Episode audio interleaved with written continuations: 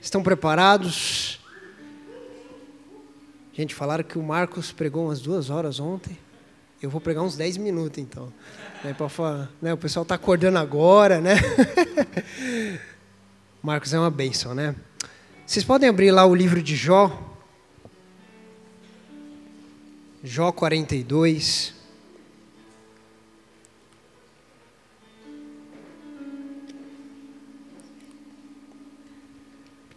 Uma passagem conhecida da Bíblia.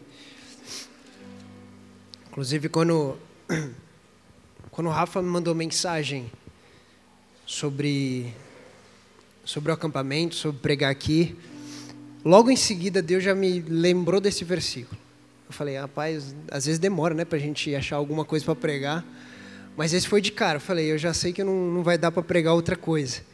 E com o tempo Deus foi ministrando a minha vida, o meu coração, e eu sei que, apesar de ser um, assunto simples, até rápido, é uma coisa que nós precisamos trazer de volta ao nosso entendimento. Trazer de, de volta ao entendimento bíblico daquilo que nós todos passamos.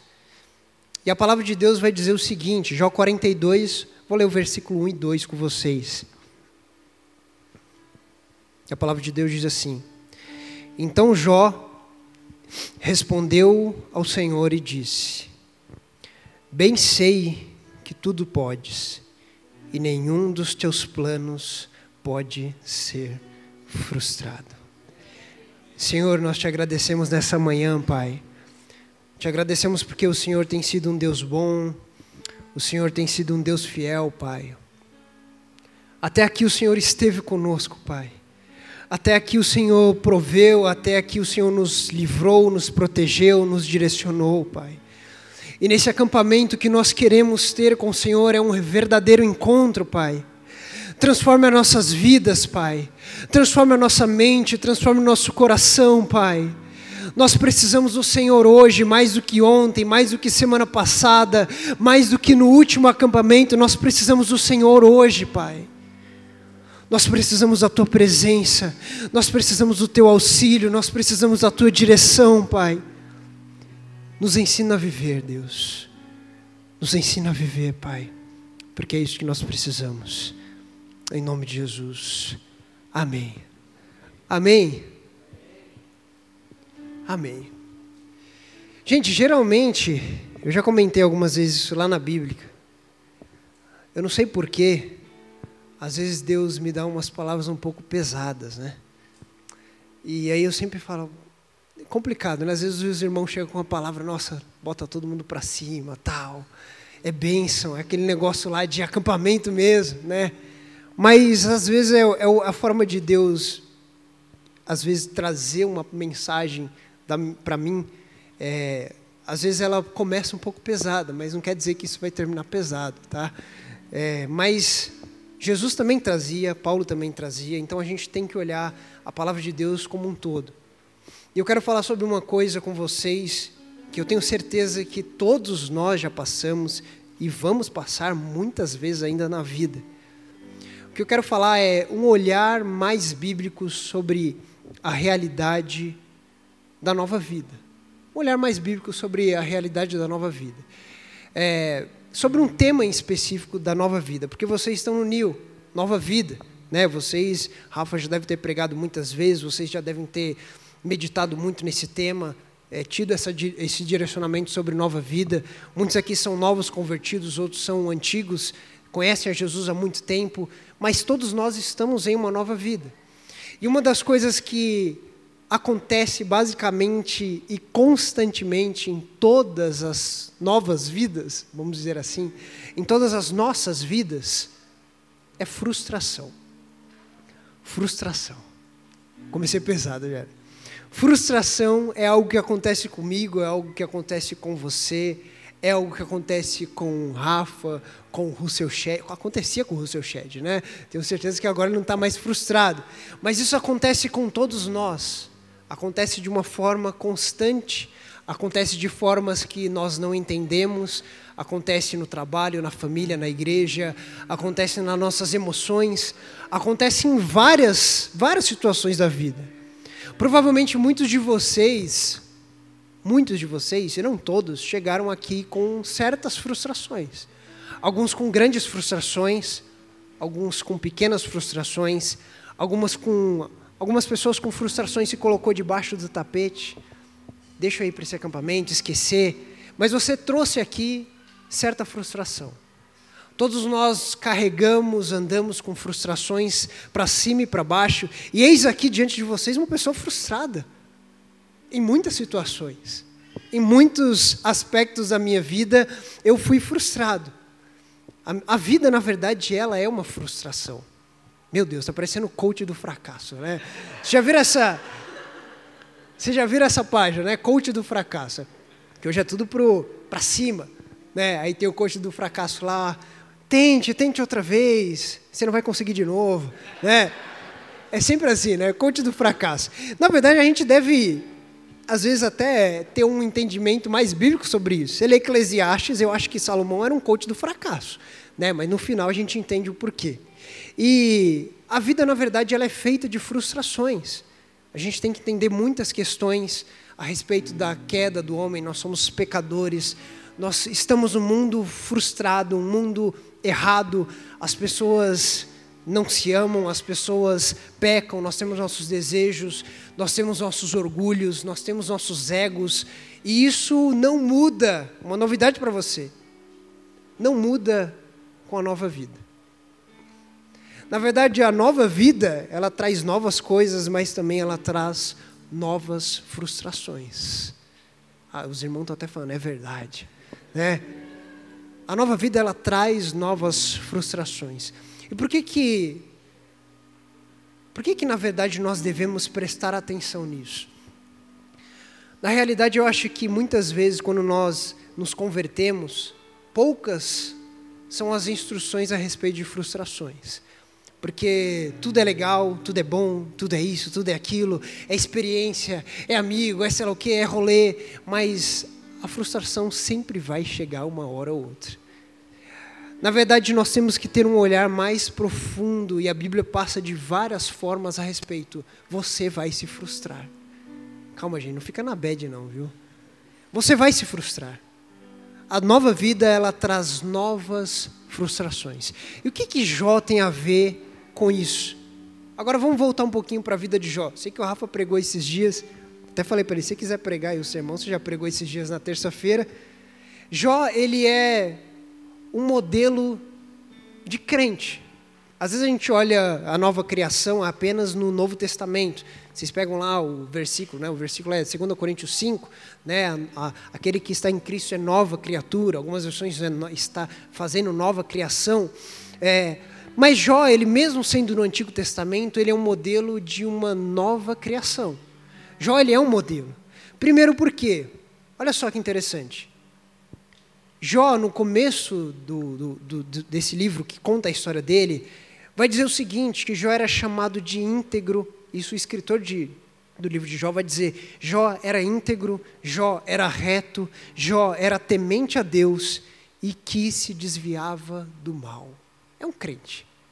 É um homem íntegro, é um reto, é um temente a Deus e ele se desvia do mal. Em Jó 1:1, o escritor de, Hebreus não, o escritor de Jó vai dizer isso.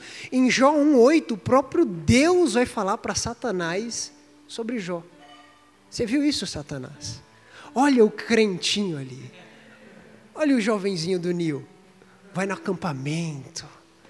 Que orgulho não sai mais de rolê com os amigos dele. Ele vai louvar o Senhor sexta, sábado e domingo. É um crente. Glória a Deus, né? Olha só. É, aí depois que o Satanás chega. Jó era um homem íntegro, reto, temente a Deus e que se desvia do mal. Segunda coisa, Jó, ele foi chamado assim pois vivia uma geração que se distanciava de Deus. Provavelmente Jó ele vivia no tempo dos patriarcas, não existia nem a lei mosaica ainda, a lei de Moisés. Mas nesse período, quando a gente lê lá em Gênesis, a gente percebe que a geração estava se distanciando de Deus. Tem a geração de Sete, a geração de Caim. No começo de Gênesis, aquilo vai se desdobrando, vai acontecendo. Depois tem Noé. Depois disso, o homem começa a se distanciar de Deus. Jó, ele é um homem íntegro no meio de uma geração perversa. Hoje A gente tem mais informação, né? Jó talvez não tinha tanta informação, mas a nossa geração continua sendo perversa. Na verdade, todas as gerações têm o seu grau de perversidade. E Jó, ele é um homem íntegro, reto, temente a Deus e que se desvia do mal dessa geração. Jó também ele intercedia por seus filhos. O livro vai dizer que ele, ele se preocupava com seus filhos. E ele intercedia no sentido de oferecer holocaustos, ele fazia sacrifícios, e ele pensava: se meus filhos pecarem, se eles errarem contra Deus, eu vou oferecer para Deus, eu vou, eu vou sacrificar para que eles sejam perdoados. Já existia um entendimento de expiação, de perdão nesse tempo. Jó ele olha para os seus filhos e ele fala: eu vou orar por eles. O cara é crente pra caramba, olha só. Eu acho que muitos de nós às vezes nem oram pelos amigos, né? Esquece. E Jó intercedia pelos filhos e ele orava, ele fazia os seus sacrifícios. Claro que hoje nós não precisamos, mas ele intercedia, ele orava, ele clamava a Deus pela vida dos seus filhos. E em quarto lugar, Jó, ele tem uma atitude muito madura e muito piedosa quando todas as tragédias e frustrações da sua vida acontecem. Os servos chegam, oh, aconteceu isso, a, a casa caiu, mataram seus bois, roubaram tal coisa, seus filhos morreram. Jó ele rasga suas vestes em sinal de humilhação, ele se veste de pano de saco e ele prostrado adora a Deus. Ele adora o Senhor. Ele tem uma atitude que muitos de nós talvez não faria ou talvez demoraria a fazer. Ele adora a Deus. Jó ele é um modelo de nova criatura. Jó é um modelo de um homem que está se conectando de volta com Deus.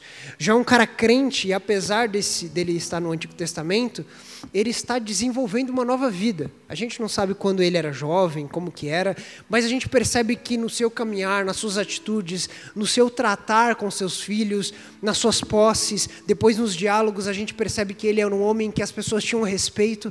Ele é um homem íntegro, ele é um homem reto, ele é um homem temente a Deus e que se desvia do mal. Ele é um modelo de um cara que deveria estar no Nil. Se ele fosse jovem, provavelmente ele estaria no Nil. É, esse é Jó. E Jó é uma pessoa como eu e como você. Nós tínhamos erros e acertos, nós fomos pecadores, nós erramos, nós fomos contra Deus, nós falhamos contra o Senhor. E um dia a misericórdia e graça de Deus nos encontrou. Da mesma forma como Jó. Jó ele encontra Deus, ele, ele encontra e ele começa a se restabelecer, provavelmente no período que ele viveu, ele começa a se dedicar a ser um homem justo, a buscar a justiça, a buscar ser um homem mais parecido com Deus. É um negócio até estranho, né? A gente pensa, nossa, no Antigo Testamento, mas o Antigo Testamento ele traz esse contexto. E nós ficamos maravilhados com o amor de Deus.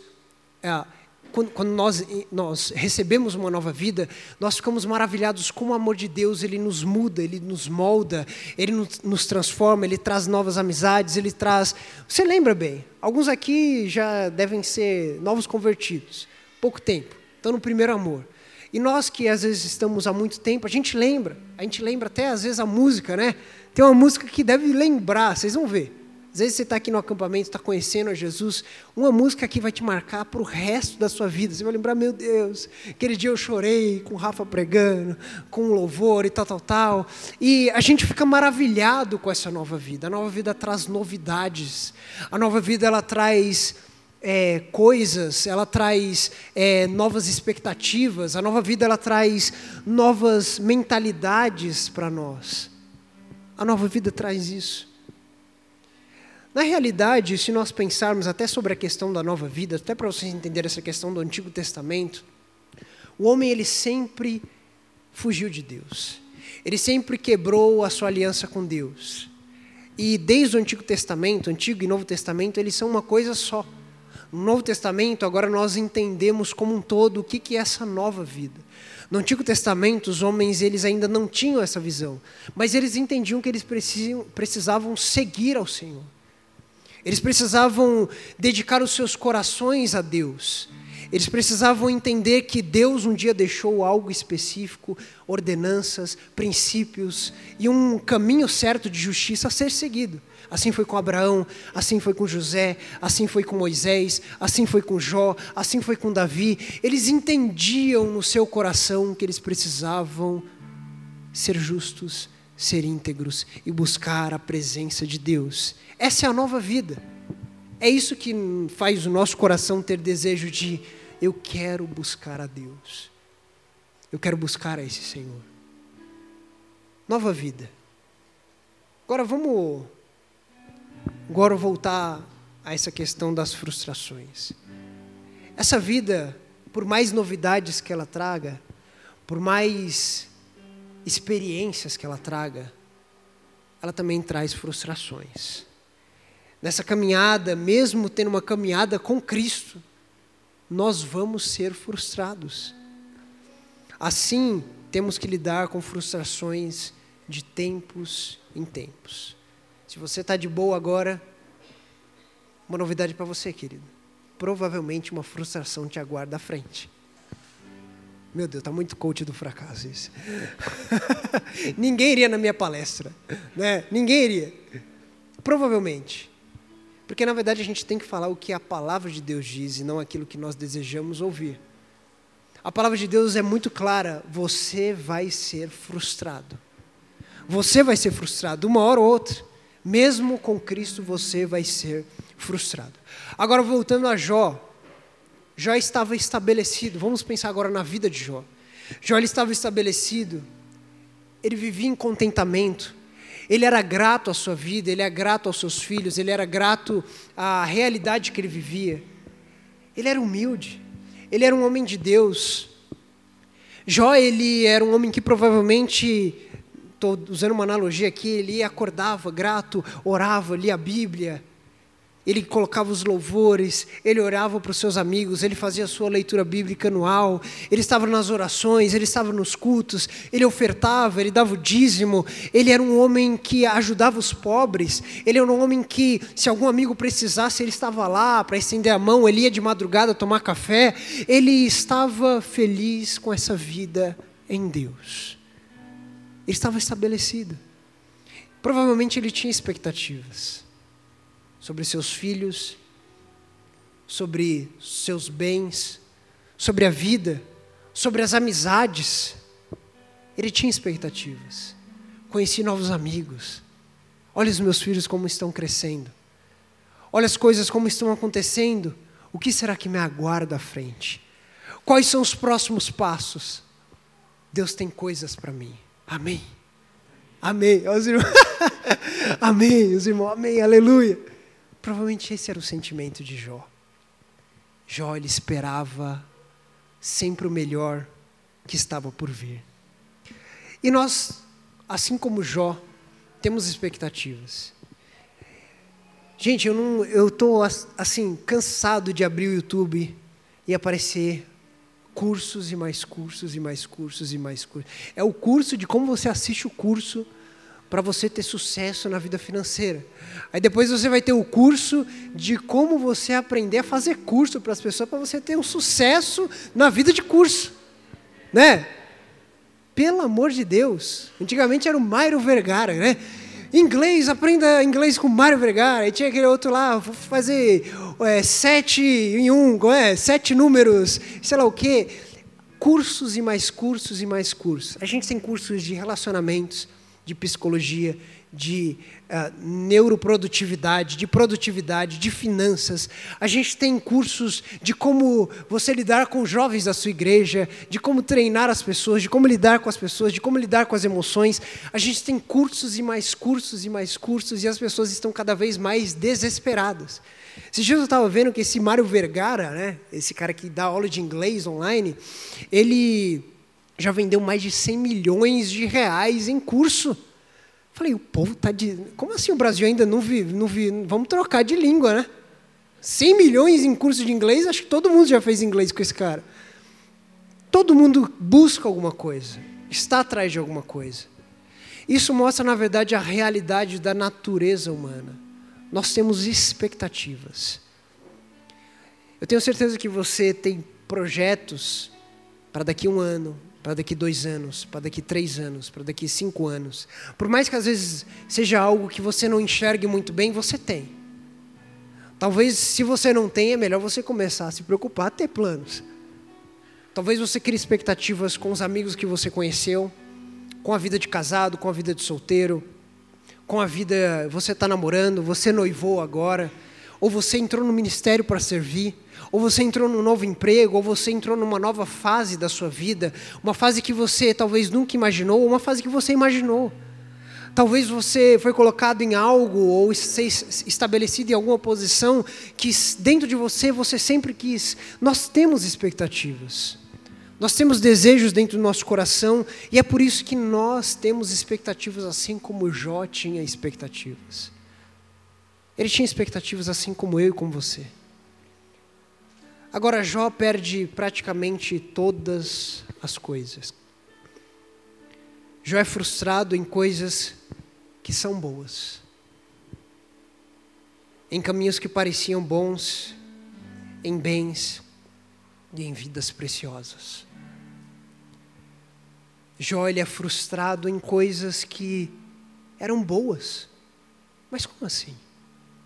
Seus filhos eram coisas de Deus. Seus bens eram coisas de Deus. Suas amizades, suas expectativas não eram erradas. Eram coisas boas. Eram coisas que ele sonhava, eram, eram coisas que talvez ele orava a Deus, que, ele, que dentro do coração dele ele se alegrava em pensar.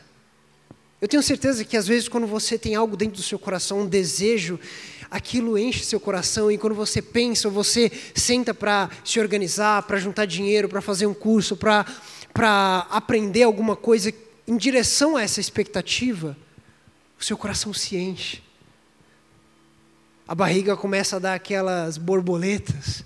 Já pensou quando eu viajar para tal lugar? Quando eu fizer meu intercâmbio? Quando eu terminar minha pós? Quando eu terminar minha faculdade? Quando eu começar? Quando eu noivar? Quando eu casar? Essas expectativas elas são boas, não são ruins. Tem expectativa que é ruim, sim. Mas a grande maioria das vezes, assim eu espero, que uma nova vida uma nova criatura, assim como todos vocês são, vocês têm expectativas boas a respeito da vida. Vocês pensam em coisas boas a respeito da vida. E Jó também pensava a respeito dessas coisas boas da vida. Jó sonhava. Jó pensava no futuro. Jó imaginava as coisas que viriam e aconteceriam, mas Jó perde todas as coisas. O chão desaba. Jó é frustrado em todas as suas expectativas. Nas coisas que são boas, nos seus bens, nos seus filhos, naquilo que ele imaginava que haveria de ser. Jó ele se frustra porque as coisas eram boas. E talvez você esteja se perguntando aqui nessa manhã, Talvez você até esqueceu de alguma frustração que você trouxe para cá. Eu não quero acabar com o seu acampamento, tá? Mas às vezes você está lembrando de coisas agora que você não entende até agora. Por que Deus? Por que aquela pessoa se foi? Por que aquela amizade acabou? Por que aquele emprego eu não estou mais, eu fui demitido? porque aquele relacionamento teve um fim de uma forma que eu não esperava? Por que, que eu saí do ministério? Ou por que, que as coisas aconteceram desse jeito? Eu pensava tanto, eu me dediquei tanto, eu gastei meu dinheiro, eu gastei meu tempo, eu fui até na oração da igreja e, e orei sobre isso. Eu pedi ao Senhor e eu não fui respondido. Jó também não. Jó é frustrado nas coisas boas da vida.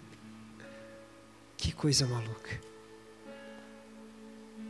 Aqui nós conseguimos ter uma certeza.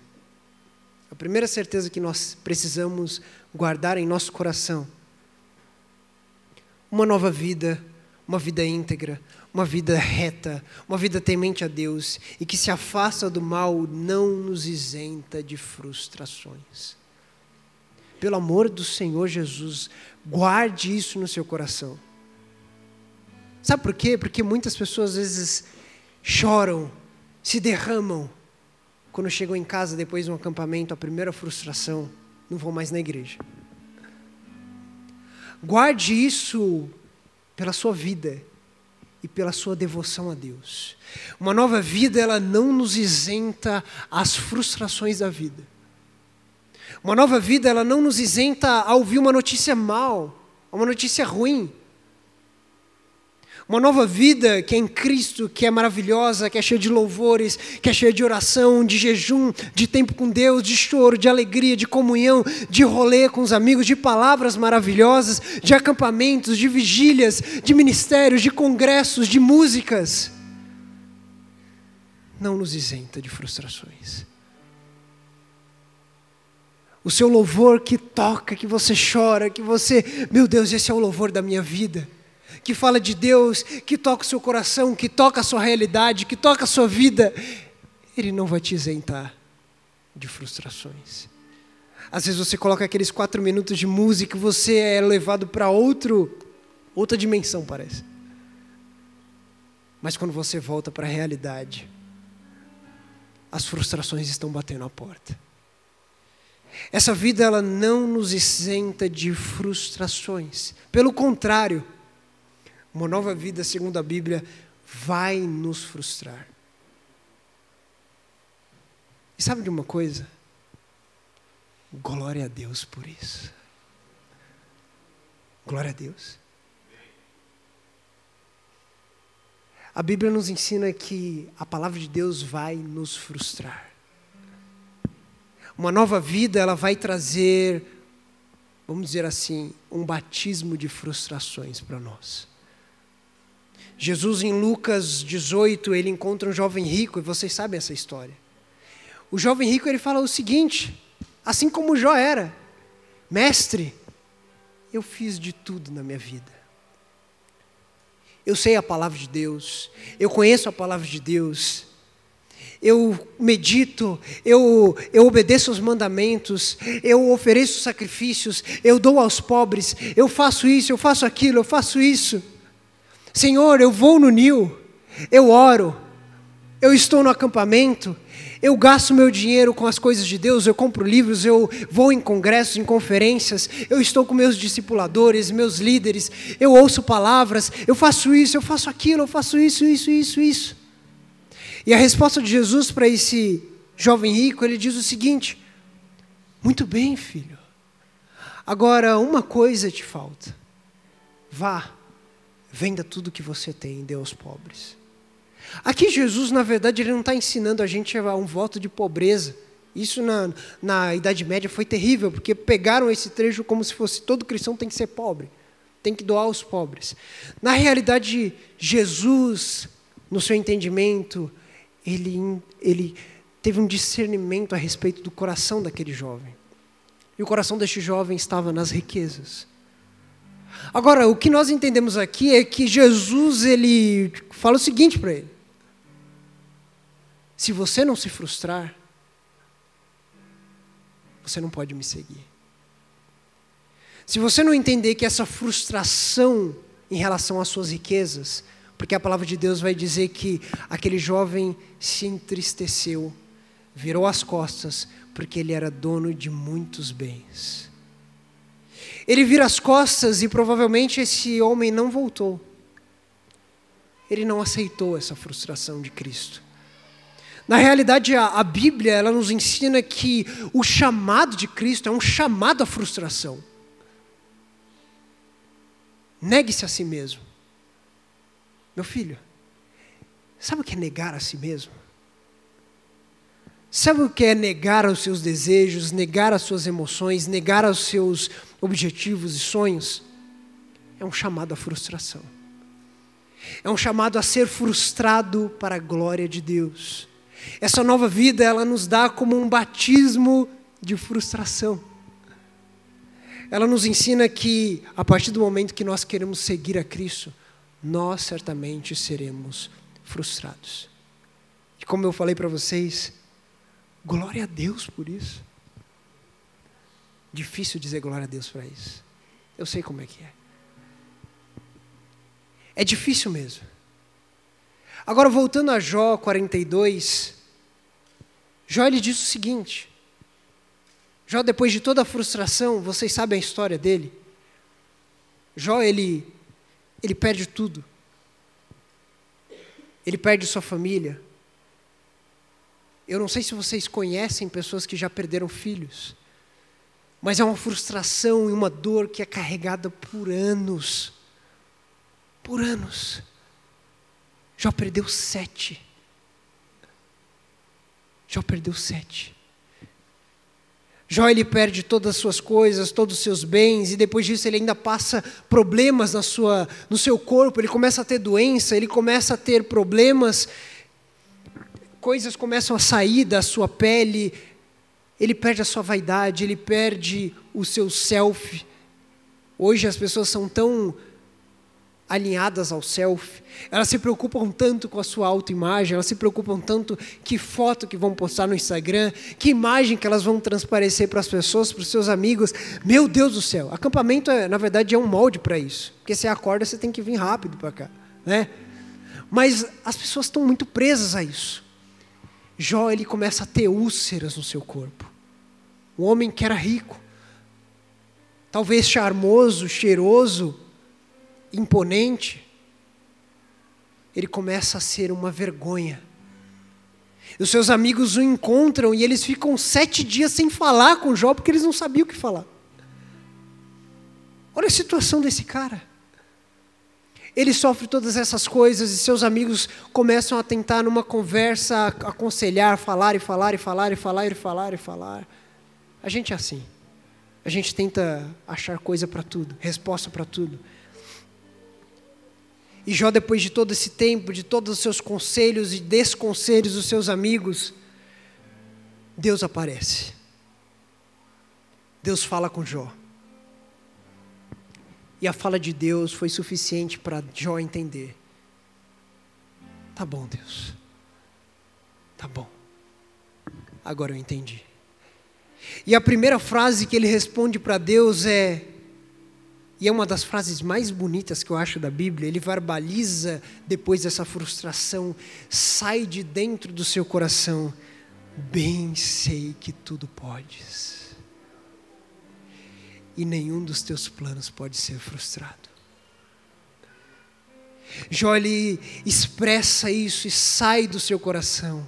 Agora eu entendo que o Senhor pode todas as coisas e nenhum dos seus planos pode ser frustrado. Nenhum dos seus planos. Nenhum dos teus planos. Na realidade, no, no original da frase, não, existe, não, não tem a palavra frustrado, mas ela cai muito bem nesse contexto. O real significado da passagem, ela vai dizer que esses sonhos, a palavra pode ser designada como ser inacessível ou impossibilitar como se os seus sonhos não serão inacessíveis. Os seus sonhos não serão impossibilitados. Os meus, sim. As minhas expectativas, sim. E a raiz dessa palavra é mais interessante ainda. A raiz dessa palavra é como se fosse cortar fora ou colher. No sentido de colher, tem passagem que fala colher uma uva. Colher, arrancar. Na realidade, os sonhos de Deus, eles não podem ser arrancados, porque nos tempos certos eles darão frutos. Mas os nossos, sim. Esse foi o entendimento de Jó a respeito disso. E na realidade, Jó ele está expressando uma profunda frase até teológica, que brota do seu coração após ele compreender essas frustrações. Quando nós passamos por um período muito difícil, muitas vezes nós começamos a ter uma percepção muito mais transparente a respeito de quem Deus é. E Jó ele começa a passar por essa experiência. Sabe por quê? Muitas vezes nós olhamos para essas frustrações como nosso fracasso. Quantos aqui já se sentiram fracassados? Alguma vez? Você não é, irmão. né? Os irmãos, você não é um fracasso. Mas essa é a realidade, filho. Às vezes você ouve até o cara, você, meu Deus, olha só, o cara está falando que eu não sou um fracasso. Aí você chega em casa, eu sou um fracasso. Segunda-feira, eu sou um fracasso. Terça-feira, meu Deus do céu, aquele cara estava errado.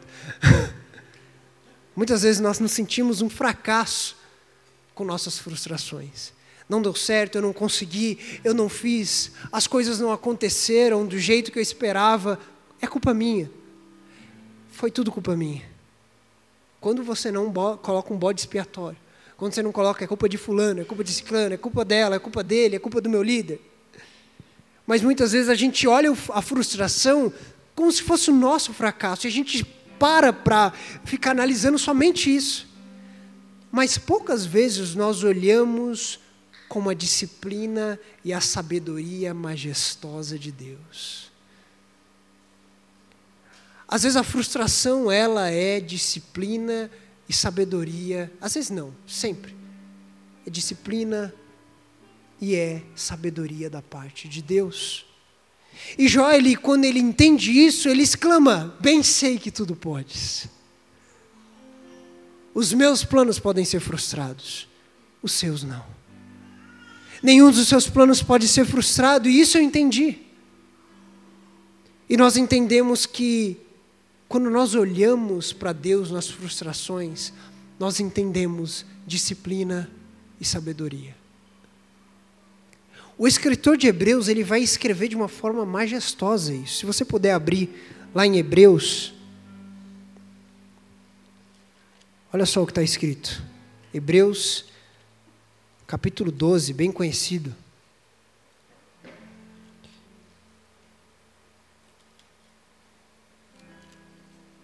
Olha o que ele diz a partir do versículo 7. Ele fala o seguinte: É para a disciplina que vocês perseveram. Deus os trata como filhos. E qual é o filho a quem o pai não corrige? Qual é o filho ao, ao qual o pai não corrige? Mas se estão sem essa correção, da qual todos, repito, todos se tornaram participantes. Então vocês são bastardos e não filhos. Meu filho, aceita a disciplina. Senão você é bastardo. Se você não participa, você é bastardo e não filho. Versículo 9. Além disso, tínhamos os nossos pais humanos que nos corrigiam e nós os respeitávamos. Será que então não nos sujeitaremos muito mais ao Pai espiritual para vivermos? Olha só, o escritor está dizendo aqui: será que você não vai se sujeitar às suas frustrações? Que Deus é soberano sobre todas as coisas, para que você aprenda a viver. Isso é uma oração que nós precisamos sempre orar para Deus. Deus nos ensina a viver pois eles nos corrigiam por pouco tempo, segundo melhor lhes parecia. Deus, porém, nos disciplina para o nosso próprio bem, a fim de sermos os, os participantes da sua santidade. Na verdade, toda disciplina, ao ser aplicada, não parece ser motivo de alegria. A disciplina nunca vai ser, nunca vai parecer motivo de alegria. Vai ser de tristeza, vai ser de dor, vai ser de insatisfação, vai ser de incômodo. Não parece ser motivo de alegria, mas de tristeza. Porém, mais tarde, produz fruto pacífico ao que tem sido por ela exercitados fruto de justiça. Essa frustração, na verdade, ela cria dentro de nós um crescimento do fruto certo. Não daquilo que nós plantamos em nossa vida não daquilo que nós plantamos em nosso coração, mas daquilo que Deus planta em nosso coração. Daquilo que o Senhor deseja para nós. Daquilo que o Senhor deseja que nós colhamos. É isso que a palavra de Deus está dizendo aqui, o escritor de Hebreus ele fala isso. Quando nós compreendemos isso, nós temos um olhar mais correto sobre Deus. Deus é onipotente, Deus é onipresente, Deus é onisciente, Deus é soberano sobre todas as coisas e Deus, Ele é sobretudo também Pai. Deus é Pai. Agora, nós muitas vezes precisamos entender que essas frustrações nos caminham para um entendimento maior de quem Deus é. Não apenas do intelecto, não apenas de, não é apenas de você saber teologias, a natureza de Deus, a quenose de Deus e todas essas coisas, mas de andar com Ele. De você entender que esse Deus onipotente, onisciente, onipresente, sabe de todas as variáveis da sua vida. Sabe por que você nasceu nessa família? Sabe por que você cresceu nessa família? Sabe por que você foi frustrado? Sabe por que você foi abusado? Sabe por que você foi traído? Sabe por que você é, muitas vezes perdeu o rumo, se perdeu, andou, trocou de amizades, foi demitido, foi abandonado? Ele sabe de todas as coisas. Ele sabe de todas as coisas. Sabe uma coisa que uma vez eu ouvi o pastor John Piper falar? Na pandemia, que muitas vezes, ele falou justamente pela questão do Covid, muitas vezes, quando nós entendemos que nós não temos o que fazer, você olha para as suas frustrações, você olha para as suas expectativas falhas, você olha para aquilo que não deu certo, você olha para aquelas impossibilidades, você pode experimentar a doce soberania de Deus. A doce soberania de Deus. E nós, assim como Jó, sabíamos sobre Deus. Muitas vezes nós sabemos, mas nós não conhecemos. A experiência de frustração nos faz conhecer a Deus. A experiência de frustração, olhando para Deus, nos faz entender quem é esse Deus e para onde Ele está nos levando. A frustração, ela não significa a frustração de Deus. Isso é uma coisa que nós precisamos deixar muito claro. Porque aqui nós viramos o jogo. Porque agora, tanto Jó quanto eu e você, nós temos uma certeza depois desse, dessa análise desse texto. A certeza de Jó é que Deus e seus planos não podem ser frustrados. Deus e seus planos não podem ser frustrados. Deus e seus planos não podem ser frustrados. Deus e seus planos não podem ser frustrados. Os nossos podem. Você pode estar se perguntando muitas coisas hoje. Deus, por que não deu certo? Deus, por que eu perdi meu emprego? Por que essa amizade se desfez? Deus, por que eu levei uma rasteira? Deus, por que algo que parecia bom não foi para frente? Deus, por que aconteceu isso? Por que eu perdi tal pessoa? Por que eu não consegui? Por que o dinheiro não deu? Por que, que a ocasião não deu? Por que, que eu fui diagnosticado com determinada coisa? Por quê? Por quê? Por que, Deus? E a resposta da palavra de Deus é: Deus não pode ser frustrado. Sobre todas essas coisas que nós temos em nosso coração frustrado, as expectativas que nós temos, as coisas que não deram certo, as, às vezes os, os nossos, a nossa baixa autoestima, às vezes a nossa falta de, de coragem, de prosseguir, de andar porque as coisas não deram certo, porque você caiu, você pode dizer: os teus planos não podem ser frustrados. Os meus podem. Os meus sonhos podem. Os meus desejos podem. Mas os teus não. O entendimento de Jó é: Deus e seus planos jamais serão impossibilitados jamais serão cortados de nossa vida, jamais serão tirados. Não é Satanás, não somos nós, não são nossos inimigos, não são as crises do mundo, não, são a, não é a crise econômica, a crise política, a guerra, a ideologia, as coisas do porvir. Nada pode frustrar os planos de Deus. Nada. E sobre todos esses questionamentos, nós podemos dizer em alto e bom som: os teus planos não podem ser frustrados. Os teus planos não podem ser frustrados, Deus. As coisas estão difíceis na minha vida, eu não vejo um horizonte, eu não vejo solução, mas os teus planos não podem ser frustrados. Talvez você recebeu um desafio muito grande na sua vida, talvez uma coisa que você olha para você e você fala: "Eu não consigo fazer isso". Eu sou um frustrado. Mas os teus planos não podem ser frustrados. Queridos, eu tenho a plena certeza que se eu perguntar aqui para algumas pessoas, os seus líderes, os mais velhos, Rafa, Gui, Silas, muitos de nós já passamos por frustrações que quando nós voltamos para trás você jamais entenderia. Jamais entenderia o porquê daquilo, qual o motivo daquilo, mas depois as coisas começam a se ajeitar. As coisas começam a se organizar, as linhas começam a aparecer, o horizonte começa a clarear. Os planos de Deus não se frustraram. Não se frustraram não vão ser inacessíveis, não vão ser impossibilitados. Agora, Jó, quando ele fala em Jó, a partir do, do versículo 3, ele diz, ele começa a falar sobre aquilo que Deus havia falado para ele. A resposta que ele tem de Deus. Vamos voltar ali para Jó.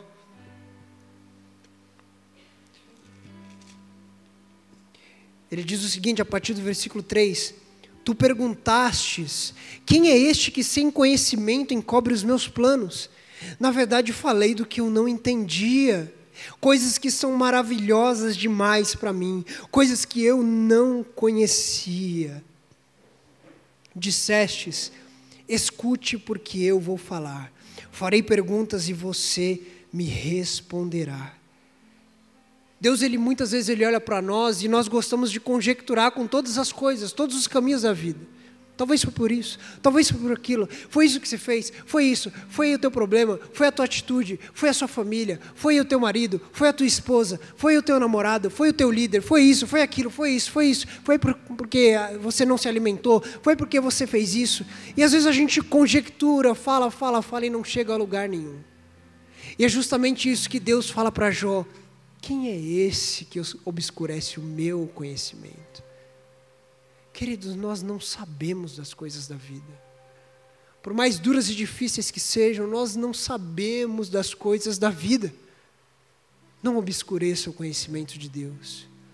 Não olhe para o conhecimento de Deus e fale: as coisas não estão dando certo, Deus. Você falhou, você errou. Não pense dessa forma. Deus, ele não pode falhar o escritor de Eclesiastes, ele diz o seguinte, Eclesiastes 3:11, ele fala que Deus fez tudo formoso no seu devido tempo. Tudo fez formoso. Tudo é tudo. Tudo é tudo.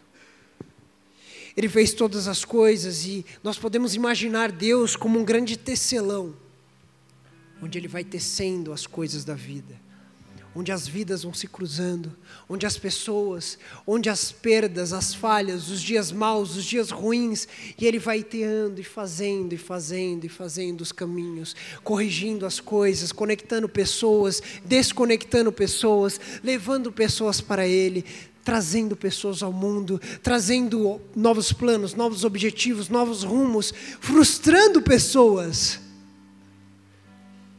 Deus, como grande tecelão de todas as coisas, ele frustra as pessoas. Ele frustra justamente para que seus planos não sejam frustrados. Os planos de Deus não vão ser frustrados. Jamais. Jamais. Na verdade, o objetivo da frustração do homem, da mulher de Deus, é se achegar a esse Deus quando nós não temos nada, nós temos apenas ao Senhor. Quando nós paramos de olhar para nós, nós olhamos para Deus. No versículo 4, ele, no versículo 5, na verdade, Jó vai falar o seguinte: Eu te conhecia de ouvir falar, mas agora os meus olhos te veem. Antes da frustração, antes dos problemas, eu apenas orava de qualquer jeito, louvava de qualquer jeito, lia a Bíblia de qualquer jeito, ia para o culto do Nil de qualquer jeito, mas agora, Deus, depois de entender isso, os meus olhos te veem agora eu consigo caminhar com o Senhor, agora eu conheço o Senhor, agora eu sei que o Senhor me aguarda todas as manhãs, esperando para falar ao meu coração, a falar à minha mente, a transformar os meus dias. Agora eu sei que nos dias nublados o Senhor está comigo. Vocês cantaram várias músicas agora. Deus está em todo lugar, em todo tempo, nos dias ruins, nos dias maus nos dias de luta, nos dias de glória, Deus está em todos os dias, porque Ele fez tanto um quanto o outro. Deus é soberano sobre todas as coisas. Agora os meus olhos te veem, Deus. As frustrações no final derrubam os nossos ídolos, derrubam os caminhos que não eram para ser derrubam as amizades que não eram para continuar, derrubam os relacionamentos que não eram para perseverar, derrubam talvez lugares bons, ambientes bons, mas que não eram o melhor de Deus. As frustrações de Deus são para isso. E as frustrações de Deus nos fazem nos entregar ao nosso coração ao único que é digno do nosso coração. As frustrações faz a gente se frustrar com a nossa vida, com o nosso mundo, mas não com Deus. Não com Deus. Deus jamais erra. Deus jamais falha. Deus jamais pode ser vencido, Deus jamais pode ser passado para trás. Com Deus as coisas não existem tramóias. Com Deus não existem planos malignos que perseverem. Com Deus não existem fracassos gigantes demais nossos que tirem os seus planos da nossa vida. Com Deus não é assim. Para finalizar, o apóstolo Tiago, ele vai dizer de forma esplêndida. Ele vai trazer, lembrar da passagem de Jó Tiago 5, vai dizer o seguinte, no versículo 11, na segunda parte, vai dizer: Vocês ouviram a respeito da paciência de Jó. E sabem como o Senhor fez com que tudo acabasse bem porque o Senhor é cheio de misericórdia e compaixão. O Senhor é cheio de misericórdia e compaixão. Olha o que Tiago está dizendo. Vocês ouviram? Vocês viram a história agora? Da paciência de Jó, da perseverança de Jó, de olhar para a frustração e dizer: Eu compreendo em Deus, no meu intelecto não. Eu compreendo em Deus. E sabem como o Senhor fez com que tudo acabasse bem. Não do jeito que você imaginava, mas bem. Não do jeito que você esperava, mas bem. Porque o Senhor é cheio de misericórdia. O Senhor é cheio de compaixão. Jamais, jamais, galera. Essas frustrações da parte de Deus é para te machucar Jamais essa frustração é para você ficar prostrado, é para você se largar na vida. Jamais é para isso. Mas é para que você se encaminhe para a vida que Deus quer que você tenha. Receba isso de Deus. Receba isso da parte de Deus. Entenda isso da parte de Deus. Deus é soberano. Deus nos dá esse batismo de frustrações, e digo mais, não desanimando vocês, mas Deus vai continuar nos frustrando para a glória de Deus. E glória a Deus por isso. A nova vida ainda vai ser recheada de frustrações, mas olha o que a palavra de Deus diz. E sabem como o Senhor fez com que tudo acabasse bem. Tudo vai acabar bem tudo vai acabar bem, tudo vai se transformar em bem, tudo vai se remodelar, se ressignificar, as coisas vão acontecer, o dia vai clarear e você vai perceber e dizer como Jó: Bem sei que tudo podes, nenhum dos teus planos pode ser frustrado. Nenhum Deus, nenhum Senhor, nenhum Deus nenhum dos teus planos, nenhum dos teus desígnios, nenhum dos teus desejos, nenhum das tuas dos teus sonhos sobre nós, nenhum dos teus caminhos pode ser impossibilitado, pode ser quebrado, nada disso. Nada disso. Nada disso, Deus. Sabe, gente, eu estava pensando quando eu estava sentado ali, quantos acampamentos a gente já Muitos aqui já participaram, já viveram, já presenciaram. Acampamento atrás de acampamento, gerações após gerações. Muitos jovens que estavam assim como vocês aqui. Choraram no acampamento, louvaram, se ajoelharam, dançaram, criaram amizades. E na primeira frustração, foram embora de foram embora da presença de Deus, não voltaram mais, se decepcionaram com Deus. O acampamento vai ser bênção, as coisas vão acontecer, vocês vão ter palavras de Deus, vocês vão ter direcionamento de Deus, vocês vão ter tempos maravilhosos.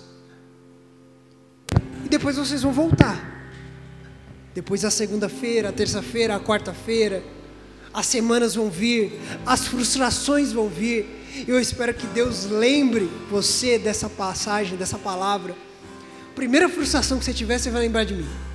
Falando para você, lembra? Lembra que ela pode ser de Deus. Lembra que essa frustração, essa correção do caminho pode ser de Deus. Particularmente eu escrevendo essa, esse sermão, e a minha esposa sabe disso, essa gata maravilhosa, né amor? A gente passou por uma frustração essa semana. E a gente não entende por quê. E eu escrevendo e Deus falando: Você não sabe. Você não entende. Mas os meus planos jamais podem ser frustrados. Queridos, vocês podem ser frustrados. E eu espero de coração que vocês sejam. mas o Deus de vocês jamais. Mas o Deus de vocês jamais pode ser frustrado. Para finalizar, eu lembrei de uma música maravilhosa. Eu vou falar a letra para vocês, do Estênio Marços, não sei se vocês conhecem, uma música antiga. Estênio Marços das antigas, que chama O Tapeceiro. Alguém já ouviu essa música? O Tapeceiro. Nunca ouviram essa música? Vocês vão ter que ouvir. E ele diz o seguinte: tapeceiro, grande artista, vai fazendo o seu trabalho, incansável, paciente no seu tear. Tapeceiro não se engana, sabe o fim desde o começo, trança voltas, mil desvios, sem perder o fio. Minha vida é obra de tapeçaria, é tecida de cores alegres e vivas que fazem contraste no meio das cores, nubladas e tristes. Se você olha do avesso, nem imagina o desfecho. No fim das contas, tudo se explica, tudo se encaixa, tudo coopera para o meu bem. Quando se vê pelo lado certo, muda-se logo a expressão do rosto, obra de arte para glória, para honra e glória do tapeceiro. Quando se vê pelo lado certo, Todas as cores da minha vida dignificam a Jesus Cristo, o tapeceiro. Entenda isso, queridos. Deus ele tem o controle de toda a sua vida, de toda a tua história. Ele está fazendo algo, Ele está preparando algo, Ele está remodelando a sua vida, Ele está te frustrando para o teu bem, Ele está fazendo as coisas para que no final todas as coisas cooperem para o bem, todos os caminhos cooperem para o bem, todas as coisas, todos os desvios, todas as quedas, todas as coisas vão cooperar para o bem.